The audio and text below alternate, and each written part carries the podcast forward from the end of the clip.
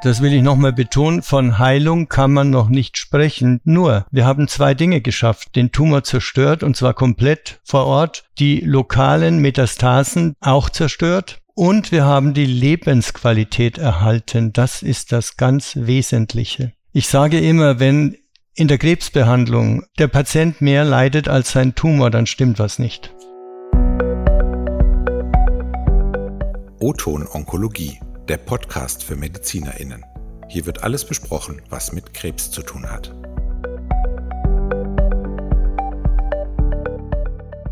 Herzlich willkommen zu einer neuen Folge von O-Ton Onkologie.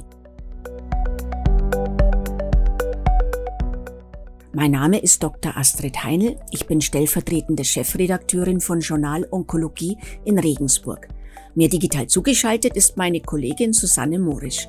Sie ist Online-Redakteurin bei Journal Onkologie und auch bei journalmed.de und zudem zuständig für das Veröffentlichen der Podcasts und für das Bewerben auf den Social-Media-Kanälen. Hallo Susanne. Hallo Astrid. Heute geht es um das Osteosarkom. Also die Therapie des Osteosarkoms erfolgt ja in der Regel nach einem multimodalen Schema, also Kombinationschemotherapie und operative Resektion. Oft muss halt leider eine Amputation durchgeführt werden. Aber im Medias Klinikum im bayerischen Burghausen, direkt an der Grenze zu Österreich, konnte das nun bei einer jungen Patientin mit einem hochaggressiven Osteosarkom verhindert werden und sie konnte Gliedmaßen erhaltend behandelt werden. Das Medias Klinikum ist eine private Fachklinik für Onkologie mit Spezialisierung auf regionale Chemotherapie. Und dort hat nun die weltweit erste erweiterte Extremitäten Stop-Flow-Infusion, kurz ISLI, also aus dem Englischen Extended Isolated Stop-Flow Limb Infusion, bei dieser jungen Patientin zur Komplettremission des Osteosarkoms geführt. Unser Gast, Professor Dr. Karl Reinhard Eigner, ärztlicher Direktor und Chefarzt am Medias Klinikum, erläutert heute das Prinzip der ISLI, auch anhand der Patientenkasuistik. Herzlich willkommen bei O-Ton Onkologie, Herr Professor Eigner. Vielen Dank für die Einladung. Vielen Dank, dass Sie heute bei uns sind, Herr Professor Eigner.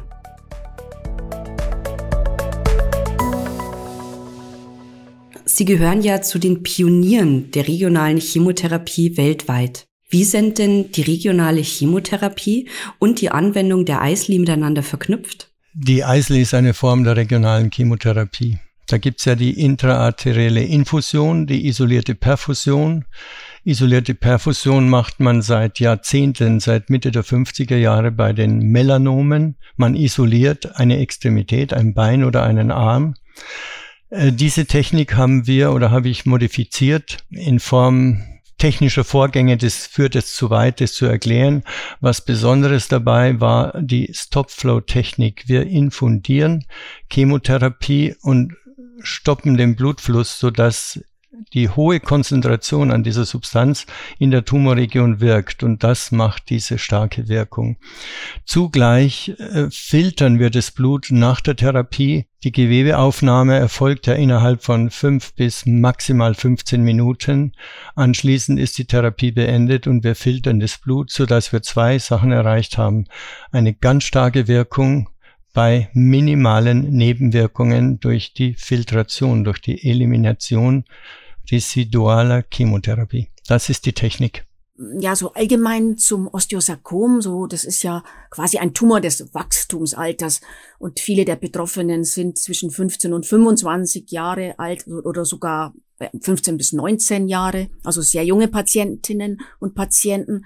Und auch die Patientin, bei der nun in ihrer Klinik diese erweiterte Extremitäten Stop-Flow-Infusion angewandt wurde, ist erst 18 oder war zum Zeitpunkt der Therapie 18 Jahre alt. Und bei ihr wurde ja ein hochaggressives Osteosarkom im Oberschenkel diagnostiziert. Äh, und dieser Fall wurde auch jetzt aktuell im März veröffentlicht im Journal of Surgical Case Reports. Können Sie schildern, wie diese junge Patientin anfangs behandelt worden ist und wie bei ihr die Eisli durchgeführt wurde? Sie hat sich im Januar vor zwei Jahren zum ersten Mal vorgestellt mit der Mutter und sie hatte Chemotherapie äh, wegen eines riesengroßen Tumors am linken Knie. Und die hat sie überhaupt nicht vertragen. Die ist auch sehr schwer verträglich, das ist bekannt. beim Osteosarkom, eine Dreierkombination. Dann haben sie alternative Behandlungsversuche gemacht. Der Tumor wuchs weiter, rupturierte schließlich, ist gebrochen in der Mitte. Es sah aus äußerlich wie eine Kokosnuss, so groß. Und dann sollte sie in einer sehr äh, renommierten orthopädischen Klinik Universitätsklinik amputiert werden, was auch in diesem Stadium der Standard ist. Und das Mädchen wollte halt ihr Bein nicht verlieren und die Mutter ging von Pontius zu Pilatus und war dann schließlich bei uns. Dann habe ich gesagt, ja, die Therapie machen andere auch, aber anders. So wie ich es vor über 40 Jahren gelernt habe, machen viele noch. Ich habe die Methode verändert und ich kann aber trotzdem nicht versprechen, dass das klappen wird. Theoretisch könnte es klappen. Wir hatten bislang keine hochmalignen Osteosarkome behandelt. Die sind ja bekannt dafür, dass sie schlecht ansprechen.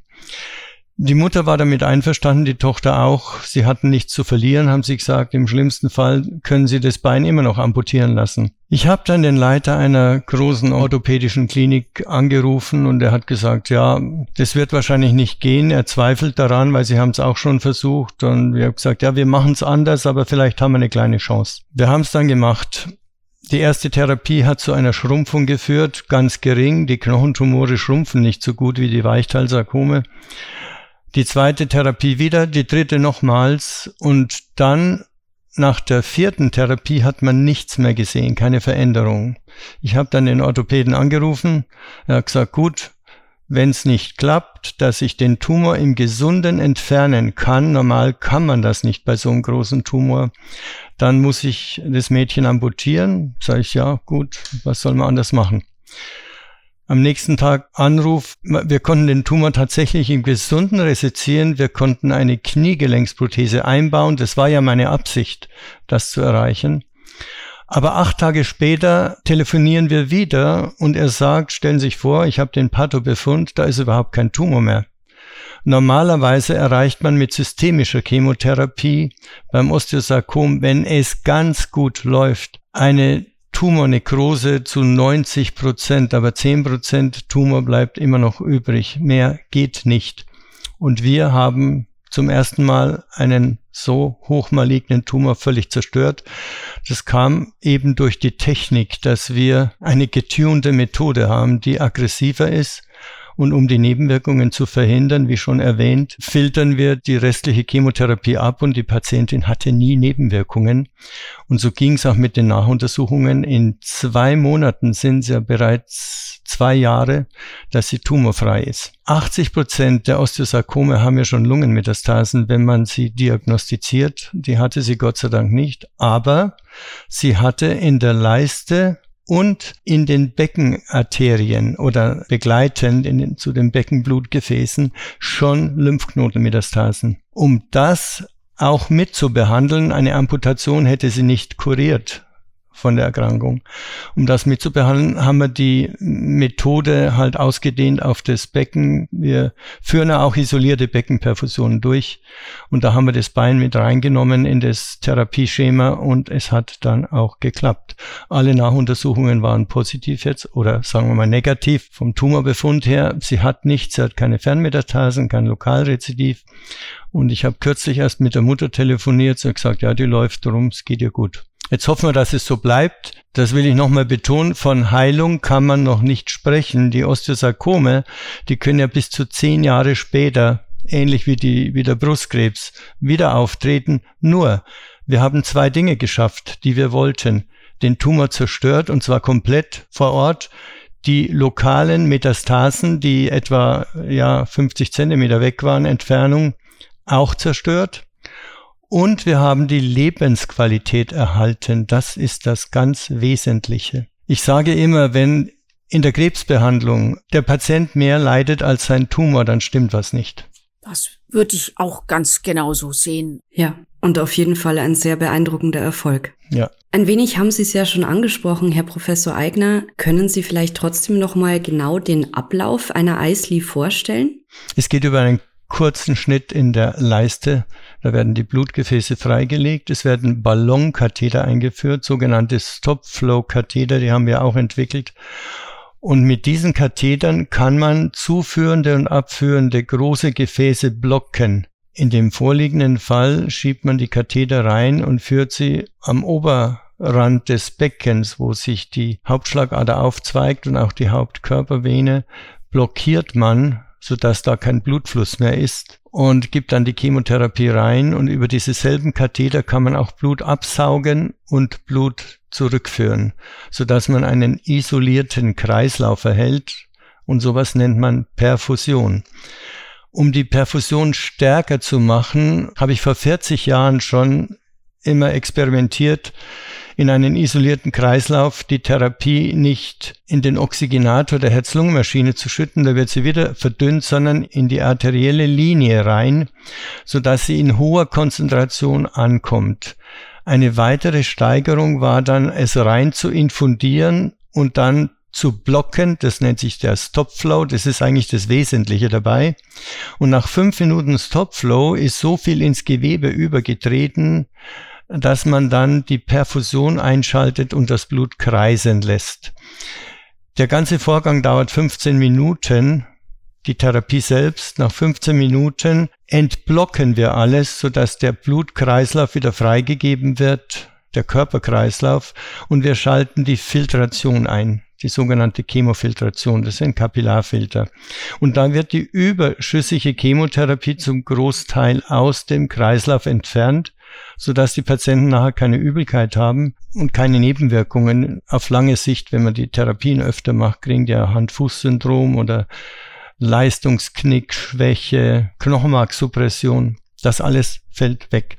Diese Patienten fahren am vierten Tag nach dem Eingriff oft selbst mit ihrem Pkw wieder nach Hause. Im Fall der jungen Patientin waren es ja insgesamt vier Eisli-Therapien. Würden Sie sagen, ist das die durchschnittliche Anwendungshäufigkeit? Ja, ist unser Standard. Wir machen immer vier Therapien. Wenn die erste Therapie keine Wirkung zeigt, innerhalb von zwei Wochen, ändern wir das Therapieschema. Wir machen eine andere Zytostatika-Kombination. Wenn das wieder nicht geht, hören wir auf dann wirkt auch die zehnte Therapie nicht. Aber in den allermeisten Fällen sehen wir einen Effekt und dann machen wir eben weiter. Welcher Abstand war das jetzt bei dieser jungen Patientin? Drei Wochen. Also jeweils drei Wochen. Es sind immer drei Wochen Abstand zwischen, wie bei den normalen Chemotherapien. Und wir führen so wenig Therapien durch, weil wir normalerweise immer eine starke Wirkung sehen. Und wir verfolgen ja alles im Rahmen von Studien und von guter Dokumentation. Und wir haben festgestellt, dass mehr als drei Therapien bei einem Tumor, der auf unsere Therapien reagiert, keinen Sinn haben. Also mehr als drei Therapien bringen keine Besserung. Deswegen machen wir immer die vierte drauf für den Fall das als Sicherheit. Und das haben wir auch bei dem Mädchen so gemacht. Und also diese Methode ist dann wirklich bislang ausschließlich bei diesem Mädchen angewandt worden. Na, inzwischen haben wir noch einen zweiten Patienten sogar noch. Es sind schon drei jetzt. Ah, genau, das war ja auch jetzt hier so meine Frage, so quasi, ob Sie da jetzt schon so eine Warteliste haben, genau, die auf diese Behandlung warten. Oder gibt es auch andere Kliniken, die sich äh, bereits mit dieser Methode auseinandersetzen? Nein, das macht noch niemand. Das, wir haben sie erst seit kurzem, äh, diese extreme Form der Perfusion, diese Stopflow-Infusion erst seit kurzem routinemäßig gemacht, bei anderen Tumoren auch. Aber es gibt andere äh, Kliniken, die interessiert sind. Eine lernen wir gerade an, die ist aber nicht in Deutschland. Und Kollegen aus Deutschland melden sich auch aus ganz Europa, weil seit es publiziert ist, es scheint Aufmerksamkeit erregt zu haben. Wir werden auch andere anlernen, natürlich. Es geht ja um die Fälle. Nur Studien können wir schlecht machen. Viele Patienten haben wir auch nicht weil das Osteosarkom so selten ist. Es, das sind zwei bis drei Patienten pro einer Million Einwohner. Das heißt, da kann man keine großen Studien machen. Und meine Tochter hat auch gesagt, das ist gar nicht so wichtig, wir haben ja keine Studie. Sage ich, nein, das ist schon wichtig. Wenn man das erste Mal zum Mond fliegt, braucht man keine Serie gemacht zu haben. Das ist was Besonderes. Habe ich zur Originalton gesagt, ja. Ein schönes Bild. Ja, Sie hatten es ja jetzt eben schon auch teilweise angedeutet, die Nebenwirkungen. Also sind die bei Eisli so gut wie wirklich gar nicht vertreten? Gut, die, es gibt ab und zu eine Patientin, das ist vielleicht eine von 50 oder 100 oder ein Patient, der sagt, ja, das war gar nicht schön, ich hatte schon, mir war es schon schlecht, Aber das ist so die Ausnahme. Es gibt Fälle, wo die Filtration, die wir machen, nicht so gut läuft. Das ist halt auch eine Maschine und da müssen wir wieder abschalten und oder entlüften oder irgendwas.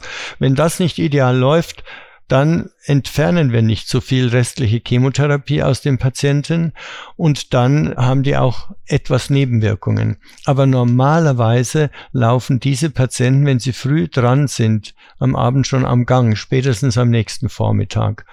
Und tun gerade, als wäre gar nichts. Wir haben auch mal Nachuntersuchungen gemacht, die habe ich in einem meiner Bücher im Springer Verlag publiziert, die äh, das Nebenwirkungsprofil von Patienten, die systemisch vortherapiert waren mit normaler Chemotherapie und dann der Tumor wieder gewachsen ist und sie dann zu uns gekommen sind. Und wir haben dann die regionale Chemotherapie gemacht und die machen halt dann ihre Strichlisten, wie schlimm es vorher war, wie schlimm es nachher ist oder wie gut es nachher ist.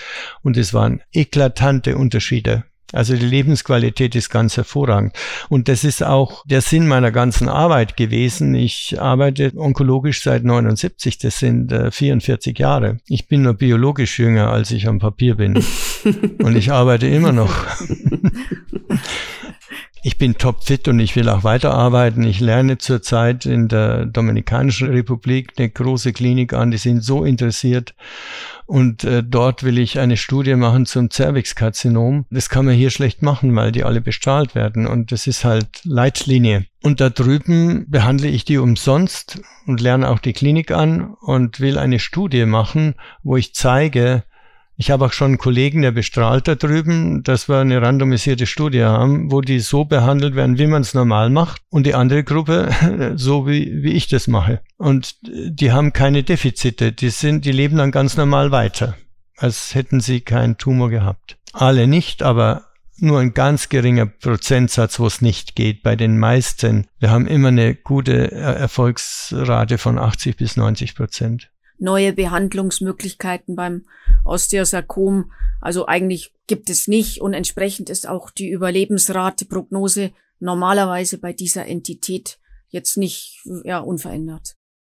Kurz gesagt kann man sagen, wenn das Osteosarkom sehr groß ist, dann wird das Bein amputiert. Wenn es operabel ist mit gesunden Grenzen, dann wird der Tumor rausgeschnitten und nachdem das meistens am Knie ist, macht man die, die sogenannte Umkehrplastik, wo dann der Fuß andersrum steht und die Ferse vorne ist. Damit kann man die Ferse als Knie benutzen und unten eine Prothese hinsetzen.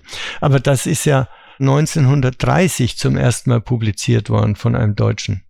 1930, das ist immer noch eine Möglichkeit, nicht das ganze Bein zu amputieren. Aber da erschöpft sich's die Chemotherapie, eine Dreierkombination. Es gibt noch eine Viererkombination, die wirkt aber nicht mehr, sie macht nur mehr Nebenwirkungen, ist auch bekannt. Es ist immer noch beim gleichen und man versucht halt es möglichst früh zu diagnostizieren und möglichst früh zu schauen, dass der Patient oder die Patientin keine Fernmetastasen hat. 80 Prozent haben es schon zum Anfang. Und dann macht man eben diese Chemotherapie, die nicht imstande ist, äh, diese Metastasen letztlich zu verhindern. Sonst würden ja alle die Behandlung überleben, tumorfrei. Und wir sagen das auch nicht, dass wir die Dame geheilt haben. Wir sagen, wir haben wenigstens die Amputation verhindert, wir haben Fernmetastasen bis jetzt verhindert und wir haben ein Lokalrezidiv verhindert. Und wenn Lungenmetastasen auftreten, das vielleicht sei noch angemerkt, wir perfundieren auch den Brustkorb, Lungenmetastasen mit der Methode. Und wie erfolgreich ist es? Auch sehr gut. Ich habe, äh, wir haben ein Video gemacht von einem Elfjährigen, der hatte ein Ewing-Sarkom. Da war die eine Lungenseite völlig zu und die andere war nur noch ein Rand, ein, ein Rand mit dem er atmen konnte. Der kam in mein Sprechzimmer hier, in mein Büro und ging von der Türe bis zu meinem Schreibtisch und da hat er schon geatmet, äh, konnte nicht mehr reden. Also so schlimm. Wir hatten Gott sei Dank einen Anästhesisten, der es sich getraut hat, das Kind zu anästhesieren. Dann haben wir einen Thorax perfundiert und dann wurde die Lunge immer besser. Das hat man gesehen. Also wunderbar, vielen Dank. Ich fand das jetzt unglaublich spannend. Also gerade so Fallberichte, das sind, finde ich sowieso immer besonders lehrreich. Das wird ein richtig guter Podcast. Und das ist jetzt das Stichwort, das ich meiner Kollegin Susanne jetzt übergebe. Die übliche Abschlussfrage. Genau, Herr Professor Eigner, wir haben bei uns im Podcast eine kleine Tradition zum Thema Podcast-Gewohnheiten. Hören Sie denn selbst Podcasts und falls ja, welche bevorzugt? Ich höre nur äh, klinische Sachen, äh, medizinische. Und zu anderen habe ich gar keine Zeit. Und welche sind das? Alles, was mich interessiert. Ich sehe jeden Tag durch, was es Neues gibt. Und wenn ich zum Beispiel über Osteosarkom was sehe, dass da was kommt, dann höre ich es mir an. Oder über Kopf-Hals-Tumoren, über Pankreaskarzinom oder ich schicke Ihnen mal eine Sammlung von all dem, was ich dann mache. Das wäre super, das, das würden wir dann für unsere Show Notes verwenden. Das wäre sehr nett. Ich bedanke mich nochmal ganz herzlich für dieses wirklich tolle Gespräch. Ja, vielen, vielen Dank. Ich bedanke mich auch, war sehr interessant mit Ihnen.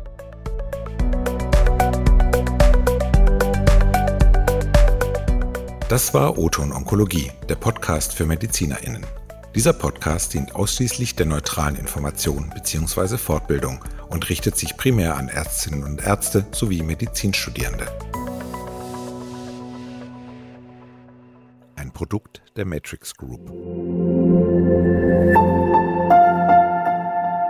We care for Media Solutions.